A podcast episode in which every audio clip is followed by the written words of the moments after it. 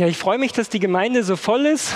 Wer sich wundert, die Kinder sind für einen Moment runtergegangen, weil sie für ein Kindermusical im Sommer unten proben. Am, ich glaube, 8. Juni wird es sein, im Rahmen auch, wo der evangelische Kirchentag ist, werden wir hier ein Kindermusical haben. Und da sind jetzt schon die Proben unten von der Sonja. Es ist schön, heute Morgen die Reihen so gefüllt zu sehen. Also für mich, glaube ich, als die Kinder vorhin noch alle drin waren, war es seit Corona nicht mehr so voll.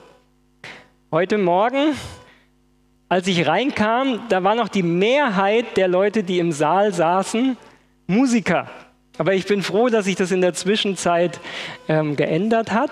Ich bin froh, dass wir heute Sabbat haben, wo wir die Begleitband haben. Danke für euer Engagement. Sie ist übrigens offen, das ist keine besondere geschlossene Gruppe. Wir haben, ich glaube, zwei Sabbate im Quartal wo eine offene Begleitband ist. Das heißt, jeder sein Instrument mitbringen kann und mitspielen kann. Das heißt, wenn der ein oder andere hier sagt, da hätte ich selber gerne Interesse daran, dann wendet euch an Sonja oder an Markus oder jeden anderen, der heute mitgespielt hat. Es tut gut, Sabbat zu haben. Es tut gut, Gemeinschaft zu haben. Es ist schön, dass wir als Gemeinde mit Kindern gesegnet sind. Und ich habe mir überlegt, worüber ich heute mit euch nachdenken möchte in der Predigt. Und was liegt bei Kindern näher, als dass wir über die Liebe uns heute wieder Gedanken machen, über Gottes Liebe und über das, was sie mit unserem Leben zu tun hat. Ich möchte als Einstieg folgende Frage stellen. Was ist der wichtigste Faktor für unsere Gesundheit? Was ist der wichtigste Faktor, der in unserem Leben über Gesundheit oder Krankheit entscheidet? Natürlich, statistisch gesehen. Wir wissen, es gibt niemals eine hundertprozentige 1 und 1 zu 1 Zusammenhang. Es gibt immer verschiedene Faktoren, aber statistisch, was ist denn der wichtigste Faktor, den es gibt für die Gesundheit. Wenn ihr wollt, könnt ihr laut auch etwas sagen. Zufriedenheit, Zugehörigkeit, Dankbarkeit, Beziehungen, Freundschaft, Liebe, es ist interessant, wir befinden uns ja in einer Adventgemeinde, oder? Was würde man denn traditionell in einer Adventgemeinde erwarten? Und ich habe schon gedacht, dass jetzt auch ein paar andere Dinge kommen. Ernährung, genau, danke schön. Das hat mir jetzt ein bisschen gefehlt in der Adventgemeinde. Was gibt es noch für Themen? Bewegung, danke. Glaube, Genetik, Mir fehlt noch eins in der Adventgemeinde. Wofür sind Adventisten bekannt? Mäßigkeit, STA, Schweinefleisch, Tabak, Alkohol, dass sie weglassen. Also das hört man manchmal, höre ich wirklich. Ähm, manchmal, wenn man andere Christen trifft, dann kommt STA, Schweinefleisch, Tabak, Alkohol. Natürlich ähm, nicht immer ganz ernst gemeint, das stimmt. Dr. Dean Ornish hat eine Metastudie gemacht. Das heißt, er hat sich wirklich mal diese Frage gestellt, was ist der wichtigste Faktor, den es gibt für die Gesunderhaltung? Und er hat viele, viele Studien überflogen, hat wirklich geschaut, sind sie gut verarbeitet worden, ähm, passt die Methodik, die war und was kam wirklich raus. Und hat geschaut, kann man sagen, unter dem Strich, was ist der wichtigste Faktor für die Gesundheit? Wem der Name nicht sagt, Dr. Dean Ornish ist ähm, Professor in einem Krankenhaus in Kalifornien. Sein Spezialgebiet ist eigentlich Herzgesundheit. Er war unter anderem im Beratungsteam von ähm, Präsident Clinton in den USA, also in seinem Gesundheitsteam war er dabei, ist vor allen Dingen auch bekannt geworden für eine Diät, für Herzgesundheit, die er entwickelt hat. Aber er hat eben 1998 ein Buch veröffentlicht mit dem Titel Liebe und Überleben. Und darum ging es eben in die Frage, was ist der wichtigste Punkt, um unsere körperliche, mentale und emotionale Gesundheit zu bestimmen. Also ganzheitlich. Mental heißt unser Verstand, unser Denken, emotional unsere Gefühle, unsere Gefühlswelt, aber auch eben unser Körper. Das Ergebnis seiner Studie, alles, was Gefühle der Liebe und Intimität hervorruft, bedeutet Heilung. Alles, was Isolation, Trennung, Einsamkeit, Verlust, Feindseligkeit, Ärger, Zynismus, Depression, Entfremdung und damit verbundene Gefühle hervorruft, führt häufig zu Leiden, Krankheiten und frühzeitigem Tod durch viele Ursachen. Ellen White, eine Frau in der Anfangszeit unserer Freikirche, die für vieles in unserem Denken, in, in unserer Theologie auch mitprägend war, hat Mitte des 19. Jahrhunderts schon formuliert, dass 90 Prozent der Krankheiten keine körperliche Ursache haben, sondern eine seelische. Damals hat man über diesen Gedanken geschmunzelt. Heute kommen Studien mehr und mehr genau zu diesem Ergebnis. Natürlich findet man körperliche, körperliche Zeichen dann der Krankheit, aber die Ursache liegt oft in unseren Emotionen. Kann der eine sagen, naja, ist es nicht ein bisschen zu plakativ? Liebe ist immer gut. Wie, wie hat er das definiert? Wir kennen heute ja das Wort Liebe von vielen Liedern und es wird oft so plakativ benutzt. Was er meinte, ist nicht oberflächlich, sondern gebende Liebe, Hingabe für den anderen, Wohlwollen, Zuneigung und Vergebung, aber auch Empfang der gleichen Art von Liebe. Vielleicht würde der ein oder andere jetzt einwenden und sagen, Moment, ich kenne Leute, die opfern sich auf für andere. Die kümmern sich überhaupt nicht um sich selbst, sondern die tun sich wirklich aufopfern für andere Menschen. Aber die sind nicht gesund. Die sind ungesund. Passt es zusammen? Der Punkt ist hier, es geht nicht nur um das äußere Verhalten, sondern es geht um die innere Motivation. Ich kann mich für andere aufopfern aus einem Bedürfnis, das ich selber Liebe bekommen will.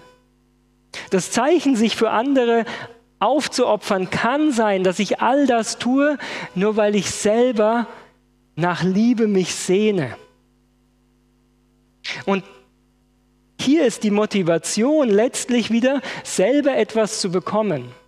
Das mag nach außen oft genauso anschauen ist innerlich aber für unser Seelenleben genau das Gegenteil. Und auch das wurde in den Studien, die er geschaut hat, berücksichtigt. Was ist die Motivation dahinter? Liebe, so wie sie hier definiert ist, ist das, was wirklich das Wohl des anderen sucht. Da, wo es mir nicht um mich selbst geht, nicht um meine Bedürfnisse, nicht um meine Wünsche, sondern wo ich wirklich dem anderen etwas Gutes tue. Ein bisschen etwas von, der, von dieser Liebe haben alle erlebt, zu einem Stück weit die Eltern geworden sind. Denn am Anfang, da ist ein Wesen, das kann kaum etwas tun, außer schreien. Aber man ist bereit, Nächte für dieses Wesen zu opfern. Man ist bereit, auf Schlaf zu verzichten. Man ist bereit, in den schwierigsten Situationen die eigenen Bedürfnisse zurückzustellen und etwas für dieses Wesen zu tun. Jetzt kann man sagen, na ja, vielleicht kennt ihr die Werbung, es gibt so eine Werbung, wo ein Vater seinen Sohn im Krankenhaus auf den Arm nimmt und sagt, ah, meine Altersvorsorge. Das ist dann nicht exakt die Liebe als Motiv, von dem her alle Eltern, mich eingeschlossen, haben wahrscheinlich nicht hundertprozentige Liebe als Motiv. Sondern natürlich wollen wir auch, dass dieses Kind sich so entwickelt, wie wir es uns wünschen und uns etwas wieder zurückgibt von dieser Liebe. Manche Familien zerbrechen an diesem Anspruch, wenn das Kind eben nicht den Weg einschlägt, den die Eltern sich gedacht haben. Wenn diese Liebe, die man sich erhofft hat, nicht zurückkommt. Dabei ist es nicht nur wichtig, wie viel Liebe man bekommt, sondern ebenso, wie viel man selbst gibt. Und das war ein interessantes Ergebnis in der Metastudie, die Dr. Ornisch gemacht hat. Er hätte gedacht, als Wissenschaftler, der einen Evolutionshintergrund hat, dass das, was zu unserer Gesundheit beiträgt, letztlich unterm Strich die Liebe ist, die wir bekommen. in der Evolution ist es das Überleben des Stärkeren, dessen, der besser angepasst ist, der, der selber am besten dafür sorgen kann, dass seine Bedürfnisse auch befriedigt werden. Das würde ins Bild passen. Wenn Liebe etwas ist, was wir brauchen, damit unser Körper funktioniert, dann würde in einer evolutionistischen Welt Liebe, die ich bekomme, gut sein für mich. Aber der noch wichtigere Anteil war die Liebe, die ich gebe. Und wir werden es noch sehen, das hat nicht so ganz gepasst. Geben und Empfangen von Liebe und Vertrautheit bedeuten sowohl für den Geber als auch für den Empfänger Heilung.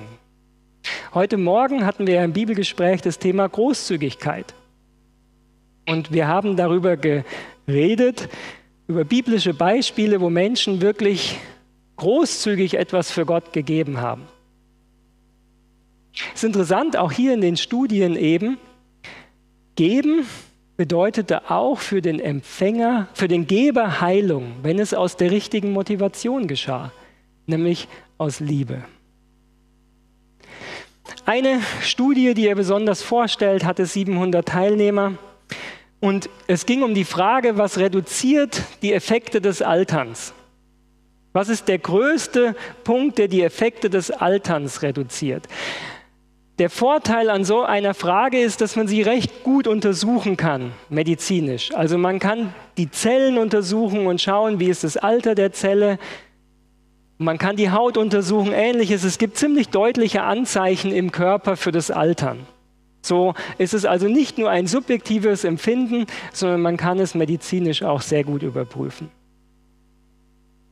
Und in dieser Studie kam raus, die eigenen Beiträge in das soziale Netz, also dort, wo man selber anderen etwas gegeben hat, etwas für andere getan hat. Je mehr Liebe man selbst weitergab, desto mehr profitierte man selbst. Ein kleines Paradoxon haben wir hier.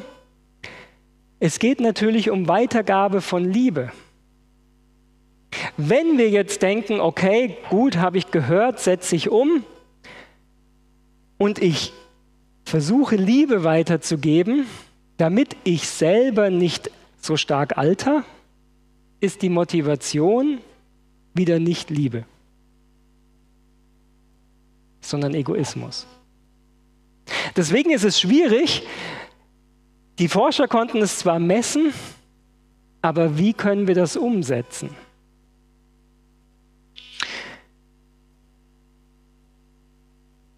Dr. Ornisch fasst seine Ergebnisse so zusammen. Ich kenne keinen anderen Faktor in der Medizin, der eine größere Auswirkung auf unser Überleben hat, als die heilende Macht der Liebe und Vertrautheit.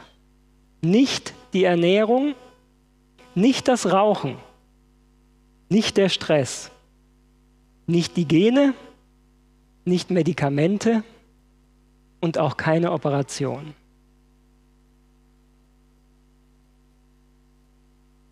Diesen Satz müssen wir uns mal wirklich ankommen lassen in unser Herz. Es gibt keinen anderen Faktor, sagen Wissenschaftler, die nicht an Gott glauben, der unsere Gesundheit so sehr bestimmt wie Liebe. Und normalerweise sind wir als Adventgemeinde eben sehr, sehr gut, über Ernährung zu reden, über Bewegung, darüber, dass wir Giftstoffe meiden und ähnliches. Der wichtigste Teil ist aber die Liebe. Und wenn wir die Bibel kennen, dann merken wir, dass das ganz, ganz viel auch mit der Botschaft der Bibel zu tun hat. Die wissenschaftlichen Ergebnisse lassen nur wenig Zweifel daran, dass Liebe und Vertrautheit, Intimacy ist das englische Wort, Intimität, mächtige Bestimmungsgrößen für unsere Gesundheit und unser Überleben sind. Warum sie solche Auswirkungen haben, bleibt aber ein Rätsel. Der letzte Satz kommt natürlich von Menschen, die letztlich an die Evolution glauben, dass alles sich natürlich entwickelt hat. Deswegen ist Liebe ein Rätsel. Liebe findet in Darwins Faktoren des Überlebens keinen Platz. Aber die Wissenschaft heute sagt, die Liebe ist der wichtigste Faktor für unser Überleben.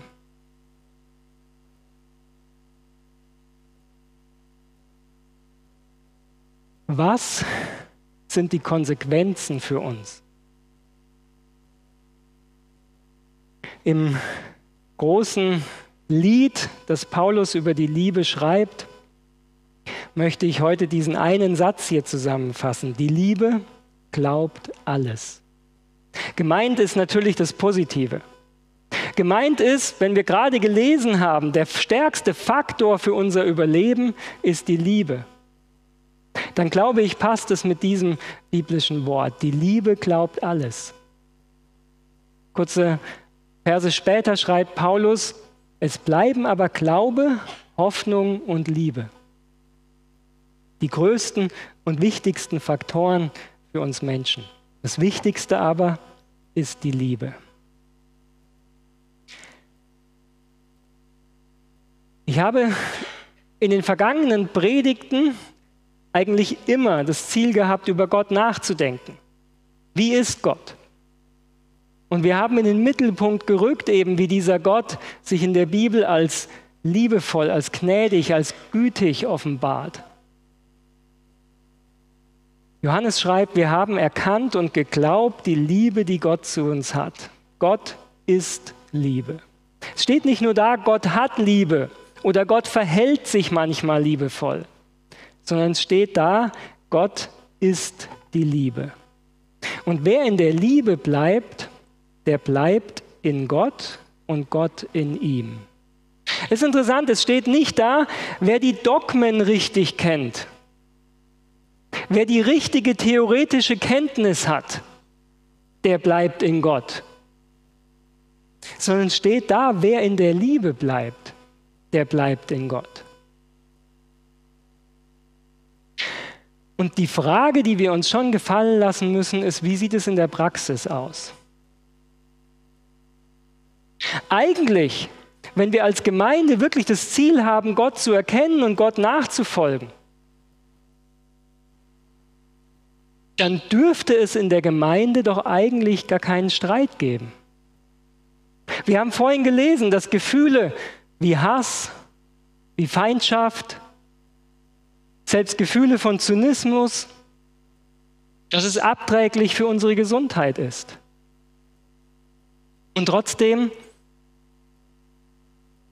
kennen wir, denke ich, alle Menschen, vielleicht in unserer Familie, in unserer Gemeinde, wo Streit herrscht, wo man sich aus dem Weg geht, manchmal wegen theologischer Differenzen, manchmal weil Dinge vorgefallen sind.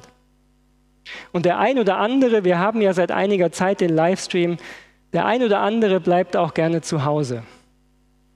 weil man hier in der Gemeinde Menschen trifft, denen man lieber aus dem Weg geht. Wie sieht es mit der Realität aus?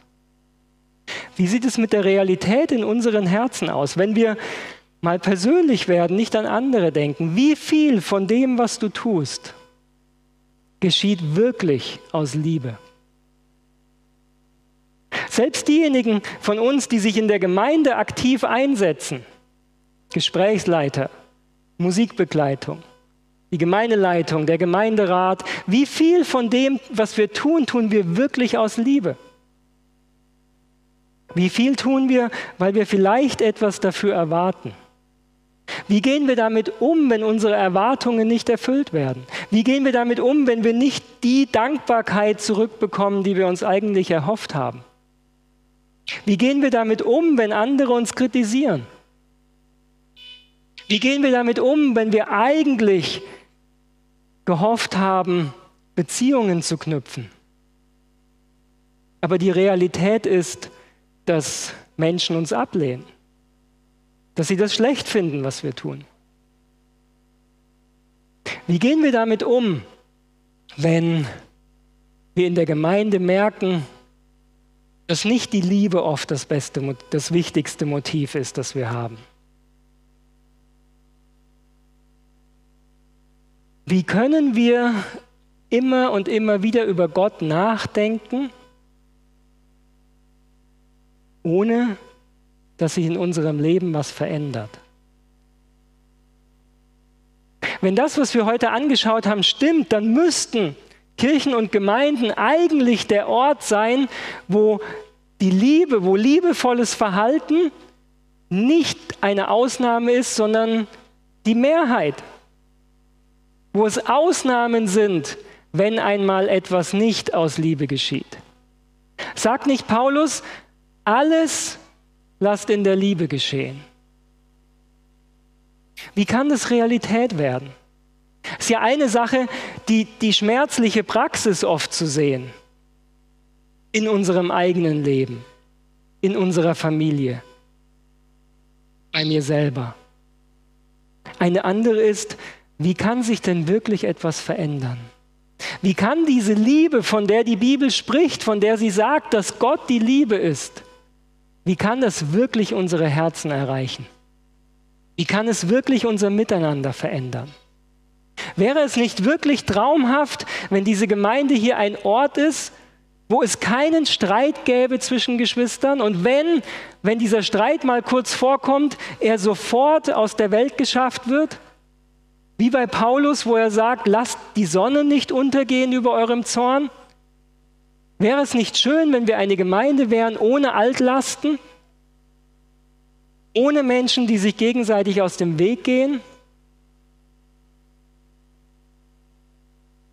Wie können wir andere einladen, wenn manchmal wir selber Schwierigkeiten haben? Wenn dieser Bibeltext uns sagt, wer in der Liebe bleibt, der bleibt in Gott und Gott in ihm. Dann setzt die Bibel voraus, dass es möglich ist, enge Gemeinschaft mit Gott zu haben. Und bevor wir zwischenmenschliche Beziehungen heilen können, brauchen wir vielleicht das Erleben der Heilung der eigenen Beziehung zu Gott. Wie geht es dir, wenn du über Gott nachdenkst? Wie geht es dir, wenn du über Gott nachdenkst? Und über, darüber, wie Gott dich anschaut, was Gott über dich denkt.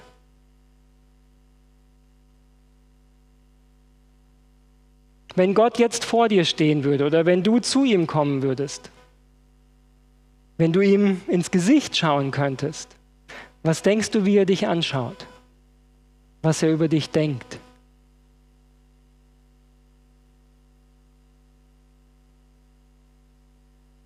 Wenn wir das ernst nehmen, dass die Bibel sagt, dass Gott Liebe ist, dann geht es Gott in all dem, was wir so aus der Bibel auch als Gottes Willen erkennen, Nicht darum, dass es Gott besser geht, wenn wir das ein oder andere tun. Und dass Gott deswegen zufrieden mit dir ist, wenn du alles richtig machst, weil er dadurch sich erhabener fühlt, wenn du dich an seinem Willen orientierst. Sondern es geht ihm darum, dass er weiß, dass es für dich das Beste ist. Und dass er, wenn dann, traurig ist, weil er weiß, wie arg wir uns selber schaden. Und es das Herz Gottes ist, dass er uns heilen möchte. Wenn Liebe Heilung bedeutet und Gott die Liebe ist, dann bedeutet das, dass Gott möchte, dass wir heil sind. Nichts anderes. Dass es uns gut geht an Leib, Seele und Geist. Dass wir gesund sind, dass wir kräftig sind, dass wir in unserem Leben gerne unsere Gaben und Fähigkeiten einsetzen zum Wohlergehen anderer. Es ist nicht Gottes Wille, dass wir leiden, dass es uns schlecht geht, nach dem Motto, ich muss dir noch ein bisschen was reinwürgen, damit du geläutert wirst. Leid kann diesen Effekt haben, aber das ist nicht das Herz Gottes. Wenn Liebe Heilung schenkt und Gott Liebe ist, dann ist Gottes Ziel der Heilung unserer Herzen. Und dann ist die Schlussfolgerung, dass es nicht an Gott liegt, sondern an unserem eigenen Herzen. Wie war es bei Adam und Eva im Paradies? Adam und Eva haben sich vor Gott versteckt. Es war nicht Gott, der gesagt hat, geht mir aus den Augen, ich will mit euch nichts mehr zu tun haben, sondern Gott kam in den Garten und hat sie gesucht, hat gefragt, Adam, wo bist du? Eva, wo bist du? Gott sucht weiterhin die Beziehung, auch zu dir. Es sind wir Menschen, die das Gefühl haben, dass Gott ein Problem mit uns hat und die sich von Gott distanzieren. Wenn Gott wirklich Liebe ist, dann muss sich vor allen Dingen in unserem Herzen etwas ändern, damit wir diese Distanz, die wir zu Gott fühlen, damit Gott diese Distanz wegnehmen kann.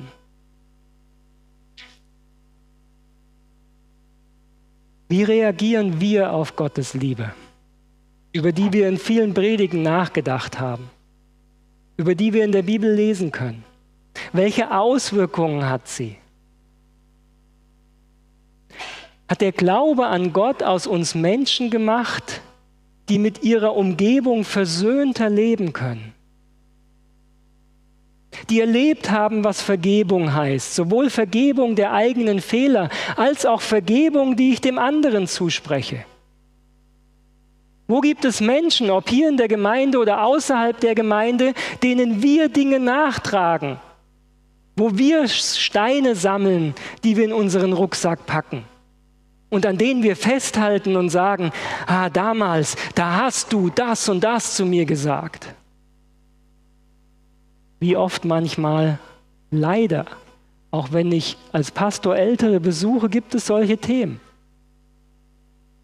Da hat dieser oder jener etwas gesagt, vielleicht noch nicht mal in böser Absicht kam zum falschen Zeitpunkt, man hat es schief wahrgenommen und man trägt diese Last mit sich herum. Jahr um Jahr.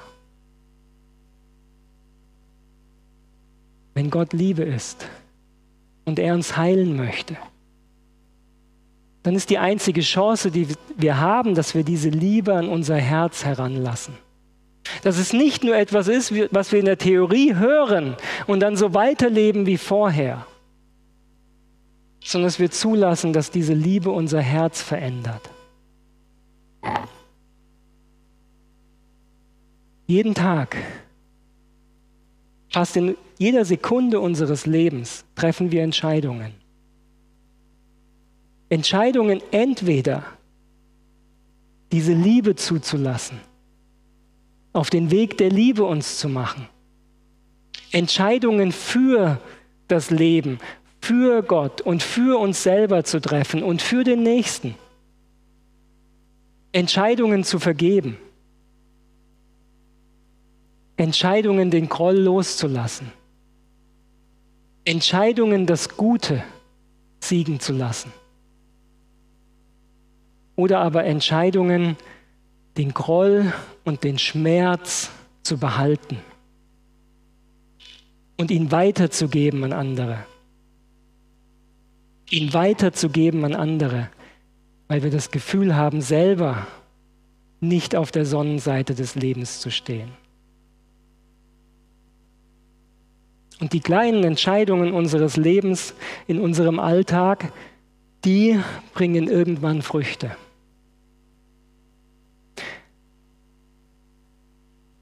Ich habe eine Challenge, eine Herausforderung von euch. Es ist meine Sehnsucht, dass wir nicht heute Morgen von hier gehen, zum x-ten Mal über Gottes Liebe nachgedacht haben und sich danach in der Woche überhaupt nichts verändert, sondern wir so weiterleben wie bisher. Wir diskutieren vielleicht über theologische Themen, mal friedlicher, mal weniger friedlich. Aber es ändert sich nichts in unseren Beziehungen. Streitigkeiten, die seit Jahrzehnten da sind, bleiben auch weiter in unserem Leben. Ich habe die Herausforderung an dich, dass du jeden Tag Gott diese Bitte sagst. Gott, zeige mir, wie sehr du mich liebst. Gott, zeige mir, wie sehr du mich liebst. Und heile mein Herz.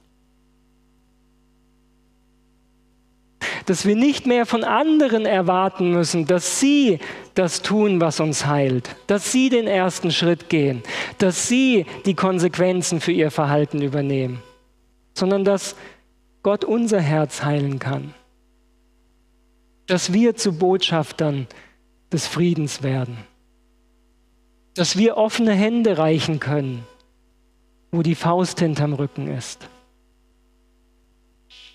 dass wir wirklich das Interesse des anderen sehen können, weil wir wissen, für uns ist gesorgt.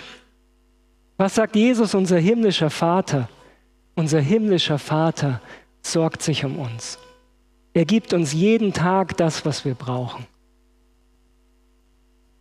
Er wird uns alles geben, was wir brauchen, um Heilung zu finden. Heilung unserer Seele. So aber bleiben Glaube, Liebe, Hoffnung. Die Liebe aber ist die größte unter ihnen. Und ich wünsche mir so sehr, dass diese Gemeinde hier ein Ort ist, wo wir diese Liebe nicht nur in der Theorie drüber nachdenken, sondern wo wir sie erleben. Weil sie aus Menschen besteht, die in den Gottesdiensten Gott begegnen die die Entscheidung treffen, in ihrem Alltag die Nähe Gottes zuzulassen und zu suchen, die in ihrem Alltag Heilung erleben durch die Gegenwart Gottes, die sie erfahren. Und dass die Art und Weise, wie wir hier miteinander umgehen, von der Liebe geprägt ist. Und dass diese Liebe uns revolutioniert. Wäre es nicht schön, wenn wir in Nürnberg bekannt werden als der Ort, wo man wirklich Liebe erlebt? Amen. Ja, lieber Vater im Himmel, groß bist du, groß bist du, unser Gott. Du hältst das Schicksal dieser Welt und auch uns in deiner Hand. Und trotzdem gibst du uns auch die Entscheidungsmöglichkeit, Herr die Entscheidungsmöglichkeit, ob wir dir näher kommen möchten oder nicht. Danke, dass das, was wir in der Bibel lesen, nämlich dass die Liebe das Prinzip ist, das deinen Charakter ausmacht, das Prinzip, das du in diese Welt gelegt hast, dass wir es heute auch in der Wissenschaft bestätigt finden. Herr Jesus, Danke, dass du uns gezeigt hast, wie der Vater ist. Du hast uns die Liebe des Vaters offenbart. Herr Jesus, du hast keinen Menschen von dir weggestoßen. Du hast zu keinem Menschen gesagt, dass er keine Hoffnung mehr hat. Sondern Herr Jesus, du bist Menschen nachgegangen. Du hast ihnen Vergebung angeboten. Du hast sie eingeladen, zurück zum Vater zu kommen. Du hast gesagt, wer mich sieht, der sieht den Vater. Und du hast gesagt, jeder, der zu mir kommt, den werde ich nicht hinausstoßen. Herr Jesus, du weißt, wie oft wir in gewisser Entfernung zu dir bleiben, wo wir Angst haben und dir misstrauen, weil wir nicht wissen, was geschieht, wenn wir dir näher kommen. Herr, du bist Liebe. Und Liebe heißt, dein oberstes Ziel ist unser Wohlergehen. Du möchtest, dass deine Geschöpfe das Leben erleben können, das du geschenkt hast. Ein Leben ohne Bitterkeit. Ein Leben ohne Grimm und Zorn.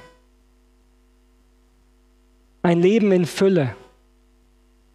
Ja, Herr, wir leben in dieser Welt und viele Gefühle sind auch der echte Ausdruck, eine gute Reaktion auf das, was in dieser Welt geschieht. Wir leben noch nicht im Paradies. Herr, wenn wir Ungerechtigkeit sehen, dann ist es richtig, Wut zu fühlen. Es ist gut, dass wir Dinge nicht einfach hinnehmen, auch innerhalb der Gemeinde. Es ist gut, dass wir Dinge sehen, die nicht in Ordnung sind. Aber Herr, du hast uns dazu berufen, Friedensstifter zu sein. Du hast uns dazu berufen, dein Reich der Liebe zu verkündigen und zu verbreitern. Und Herr, so hilf uns, dass wir nicht bei den negativen Gefühlen stehen bleiben, dass wir sie nicht sammeln wie Schätze, sondern Herr, dass wir zu dir kommen. Die Früchte, die du in unserem Leben wachsen lassen möchtest, sind Liebe, Freude, Frieden und Geduld. Herr Jesus, lieber Vater im Himmel, hilf, dass wir dich mit neuen Augen sehen. Hilf, dass Liebe nicht nur ein Wort ist, das wir schon tausendmal gehört haben, aber dass die Sehnsucht und das Loch in unserer Seele genauso groß bleibt wie schon immer. Sondern hilf uns, dass wir Heilung finden bei dir. Hilf, dass wir Heilung finden bei dir. Und Herr, so soll unsere Bitte an dich sein, zeige uns, zeige jedem Einzelnen von uns, die wir heute hier sind, wie sehr du uns liebst. Herr, du denkst und fühlst und bist viel größer, als wir uns das vorstellen können. Hilf, dass wir diese Beantwortung dieser Frage, dass wir dir nicht vorschreiben, wie du sie beantworten sollst, sondern hilf, dass wir offen sind für dich. Wir bitten dich, komm du uns nahe. Nimm jeden von uns in deinen Arm. Schau uns in die Augen und sage uns, wie sehr du uns liebst. Fülle du das Loch in unseren Seelen. Heile du uns und hilf, dass wir als Versöhnte, als Geheilte in dieser Welt einen Unterschied machen, weil wir dich im Herzen haben, weil wir mit dir verbunden sind und weil die Liebe, der Glaube und die Hoffnung bleiben wird in Ewigkeit. Dich wollen wir sehen. Offenbare dich uns. Amen.